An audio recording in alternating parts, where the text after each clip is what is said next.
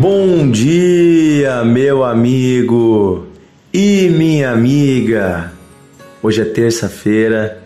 Desejo para você um dia abençoado, um dia cheio da presença de Jesus Cristo, nosso Senhor, nosso Salvador, nosso amigo, que está conosco todos os dias. Ele prometeu até o fim dos tempos. Nessa terça-feira eu quero continuar uma conversa com você a respeito desta última conversa que Jesus teve com os seus discípulos, antes de ir para a cruz. Está relatado em João, nos capítulos 14, 15, 16 e 17, essa última conversa. E nós estamos cada dia meditando num pedacinho dela, no seu significado, e lembrando que essa conversa não se estende só aos discípulos, mas se estende a todos os discípulos de Jesus, inclusive nós. Nós também somos discípulos, seguidores de Jesus. Não apenas aqueles que viveram com ele naquela época. Se estende a todos os que creem nele. João 14, versículo 11. Jesus continua essa bela conversa dizendo o seguinte: Creiam que eu estou no Pai e o Pai está em mim. Creiam ao menos por causa das mesmas obras que eu realizo. Em verdade, em verdade vos digo que aquele que crê em mim também fará as obras que eu faço, e outras maiores fará, pois eu vou para junto do Pai e tudo quanto perdirdes em meu nome, isso farei, a fim de que o Pai seja glorificado no Filho. Se me pedirdes alguma coisa em meu nome, isso farei. Se me amais, guardareis os meus mandamentos. Olha que coisa profunda que Jesus está falando aqui conosco, nos ensinando. Ele disse: Olha, vocês podem ter certeza que eu e o Pai somos um, que eu sou o Filho, ele é o Pai, mas nós somos um em Deus. Nós somos a mesma pessoa, nós somos o mesmo Deus, que nós estamos em unidade, que eu e o Pai somos o mesmo Deus. Como é que você pode ter essa certeza? Através das obras que eu realizo. Então Jesus diz o seguinte: se você enxergar o que eu fiz aqui na terra, você vai ver que quem fez isso foi Deus. Então, eu fiz, mas eu não fiz por mim mesmo, eu fiz pelo Pai, porque eu faço as obras do Pai. Então Jesus ele realizou obras de amor, obras de perdão, obras de misericórdia Jesus pregou a verdade, Jesus perdoou pecados, curou doentes, expulsou demônios, Jesus exerceu poder sobre a natureza. Tudo isso demonstra obras que apenas Deus pode realizar.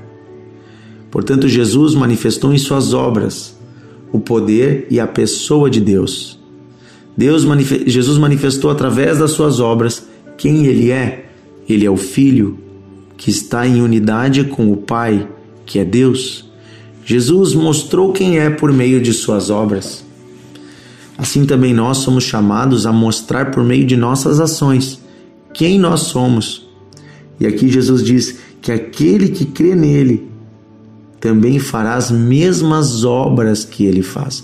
Ou seja, quando eu me uno com Cristo Jesus através da minha fé, eu creio nele, eu devo começar a realizar um tipo de estilo de vida, um tipo de atitude, um tipo de obra diferente daquele que eu realizava antes. Agora, em mim deve operar as obras de Deus. Eu devo também viver com misericórdia, com amor, com perdão. Eu devo também amar, orar pelos enfermos, curar os doentes. Eu devo também ministrar o poder de Deus porque ele diz que obras maiores faremos. E de fato temos visto que Jesus fez uma obra linda e grande, Mas as obras que os discípulos fizeram depois deles foram obras maiores. Chegou mais longe o Evangelho. E até hoje a igreja é chamada para realizar as mesmas obras, ou seja, obras de amor, misericórdia e poder. Poder, porque Jesus não mostrava um amor apenas com palavras vãs, mas palavras de poder. Não basta eu dizer ao enfermo que Deus te abençoe. Eu preciso manifestar o poder de Deus na vida daquela pessoa que está sofrendo. Não basta eu dizer a alguém que está atormentado por demônios que Deus te abençoe. Eu preciso manifestar o poder de Deus expulsando aquela força maligna. Sim, não basta eu dizer ao, ao faminto que Deus te abençoe. Eu preciso supri-lo com alimentos. Eu preciso manifestar o amor de Deus na prática. Porque Deus é amor, mas Deus também é poder. Então as mesmas obras estão disponíveis a nós. Não ore pensando que a sua oração ela, ela é apenas um pedido a Deus, a sua oração é uma manifestação do poder de Deus. Quando você ora em nome de Jesus, você já ora com a certeza de que Ele te ouve e que Ele concede. Tudo que pedires em meu nome, eu farei, ele diz. Então, o segredo é não orarmos em nosso nome, porque eu não tenho autoridade em mim mesmo mas a autoridade está no nome de Jesus. Então, quando eu oro dizendo em nome de Jesus, faça-se tal coisa, aquilo é feito. Não porque eu sou bom, não porque eu tenho alguma autoridade, não. Tudo está no nome, no poder e na pessoa de Jesus, que é um junto com o Pai. Você está me entendendo? E aí ele diz ainda: se você me ama, você vai guardar os meus mandamentos, as minhas palavras. Poder e amor andam juntos. Poder, amor e obediência andam juntos. Isso tudo é para quem ama e é para quem anda em obediência. Então tem a liberdade para usar o nome de Jesus. Amém? Vamos orar. Querido Deus e Pai, obrigado porque o Senhor enviou o seu filho e manifestou quem o Senhor é através dele. Obrigado porque podemos te conhecer através de Jesus e das suas obras. Podemos te enxergar como um pai de amor, um pai bondoso que está disponível. Queremos, Senhor, realizar as mesmas obras que Jesus realizou. Queremos fazer nesta terra tudo o que ele fez e ainda mais, manifestando o teu amor e o teu poder na vida das pessoas. Usa-nos como canais da bênção. Usa-nos como canais da tua mão de amor e de poder. Usa-nos, Senhor, para levar a tua presença Usa-nos, Senhor, para levar o teu amor. Usa-nos, Senhor, para levar vida e esperança onde havia morte. Usa-nos, Senhor. Perdoa-nos, Senhor. Queremos te amar mais, Senhor. Queremos andar em obediência aos teus mandamentos e então desfrutar de todas as bênçãos que fluem deles. Pai, pedimos a tua bênção nessa terça-feira. Esteja conosco em nossas atividades, nosso trabalho, nossa família. Guia os nossos passos, Espírito Santo. Cada um deles, pequenas decisões até as grandes. Guia-nos, Espírito de Deus. É o que pedimos em nome de Jesus. Amém. Amém. Que Deus abençoe você, meu amigo e minha amiga. Quero fazer um convite, dois convites. Primeiro para você nos acompanhar aí entrando no grupo do devocional no WhatsApp ou entrando no Spotify, nos procurando lá né, o nosso canal Devocional de Fé.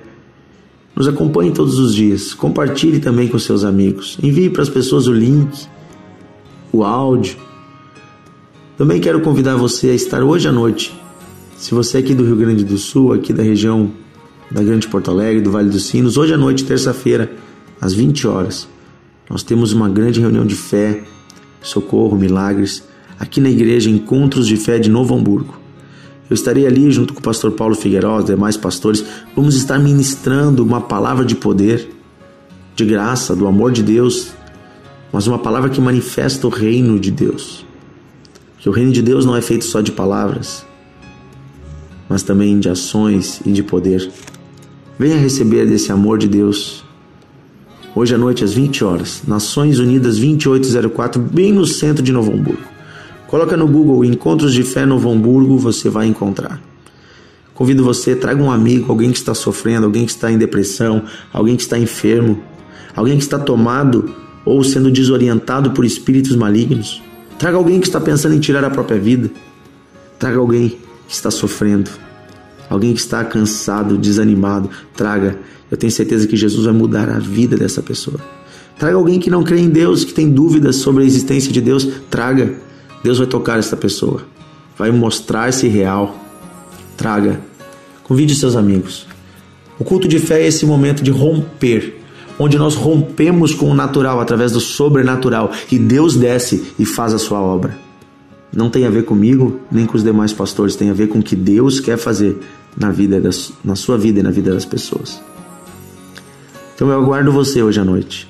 Vai ser uma noite de vida, de esperança. Aguardo você. Que Deus abençoe e até mais.